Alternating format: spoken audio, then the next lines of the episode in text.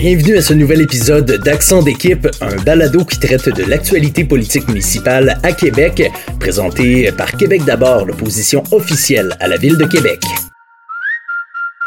6 décembre 2022, cinquième journée de l'étude détaillée du budget 2023 de la Ville de Québec. Les élus de l'opposition officielle se sont notamment intéressés au sentiment de sécurité et au rôle que jouent les municipalités en cette matière. Patricia Boudreau-Bruyère est conseillère municipale pour le district de Neuchâtel-Le Bourgneuf. L'exercice du budget, c'est une occasion en or pour nous poser des questions au service administratif sur les sujets dont les citoyens nous parlent le plus. Chez moi, dans le Châtel de Bourgneuf, la sécurité routière et la mobilité, mais c'est une très grande préoccupation et c'est également euh, le cas chez mes autres collègues. À Robert Giffard, euh, il y a une bonne partie des 16 des euh, rues euh, du territoire de la Ville de Québec qui ont vu leur limite euh, passer de 30 à 40 km heure. Isabelle Roy, conseillère de Robert Giffard. On a bien expliqué le rationnel derrière cette décision-là, mais j'aimerais tout simplement euh, rappeler à l'équipe du maire que les citoyens se rappellent de la promesse d'analyser et de ramener ces vitesses-là de 40 à 30. Alors, nous avons des questions pour les équipes du service de police et des transports. Lorsqu'on fait une demande de, de surveillance X pour une problématique, par exemple, de, de sécurité récurrente de vitesse euh, dans un secteur, je me demandais si ça serait possible de, de penser à un moyen de, de nous informer. Euh, quand est-ce que euh, la voiture de police, par exemple, est déplacée, puis de quelle heure à quelle heure, parce que ça nous permettrait vraiment de faire un suivi plus facile aux citoyens, puis souvent d'apaiser euh, leurs euh, leurs demandes puis leurs inquiétudes. Mais normalement, quand les gens appellent soit au 311 ou au service pour euh, signaler une problématique là, dans, dans un secteur donné, bien, cette tâche-là est assignée là, à des policiers. Denis Turcotte, chef du service de police de la ville de Québec. Puis au niveau du compte-rendu, habituellement, il y a un retour qui est donné aux citoyens, mais je vais vérifier ça, puis je vais regarder qu'est-ce qu'on pourrait faire pour répondre à ce besoin-là. Un autre sujet préoccupant, c'est la situation de la criminalité qui a un, un très grand impact là, sur le, le, sentiment de sécurité. On veut s'assurer que la ville offre le soutien adéquat aux équipes qui œuvrent sur le terrain.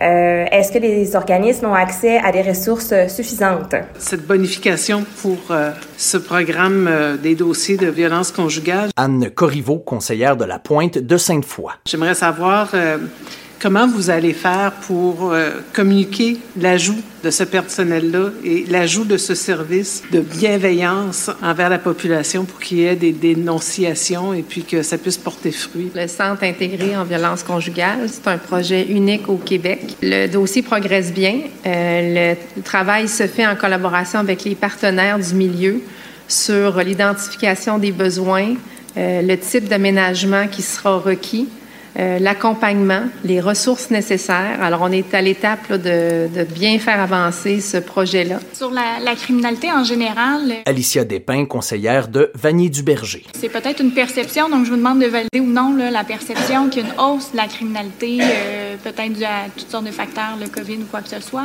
Est-ce que c'est quelque chose que vous constatez? Euh? Si on prend l'exemple des violences conjugales, il y a plus de dénonciations, puis c'est en lien directement avec la publicité puis les programmes mmh. que le gouvernement puis que la ville ici on met en place. C'est parfait là, que les, les victimes de, de violence conjugale ne restent pas dans le silence. Donc oui, il y a une hausse euh, marquée. On parle sur deux ans, là, 60% d'augmentation. Donc euh, oui, beaucoup plus de dénonciations, mais on met en place ce qu'il faut pour donner le service.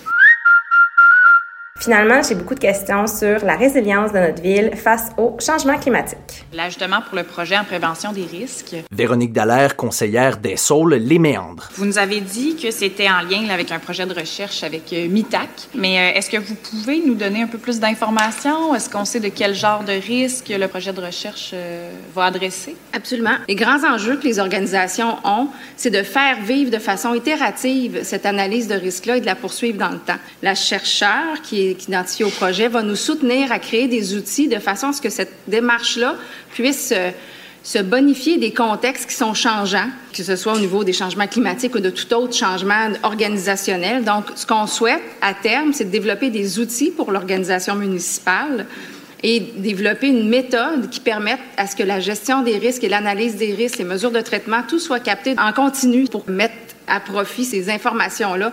Lorsqu'il est question justement des, des, grandes chaleurs ou des grands froids, est-ce que vous avez euh, des, mesures ou des démarches pour les, les besoins associés à l'itinérance? Dans les chaleurs extrêmes ou les grands froids, nous, on a des indicateurs de mesure qui nous permettent d'interagir en urgence. Mylène Gauthier, directrice du bureau de la sécurité civile. Présentement, la ville, par son unité, son équipe là, d'intervention en vivre ensemble, euh, sont à mettre en place avec notre partenaire privilégié qui est le CIUS euh, des mesures pour traiter ces risques-là. S'il arrivait des grandes périodes de froid intenses où on est on tombe je dirais, en situation d'exception, grand froid, on va intervenir avec toutes les ressources qu'on peut déployer. C'est déjà tout pour aujourd'hui, mais l'étude du budget se poursuit dans les prochains jours, donc on se retrouve très bientôt pour un autre épisode d'Accent d'équipe. Vous avez des questions concernant le budget 2023 de la Ville de Québec, n'hésitez surtout pas à nous écrire par courriel ou via les médias sociaux.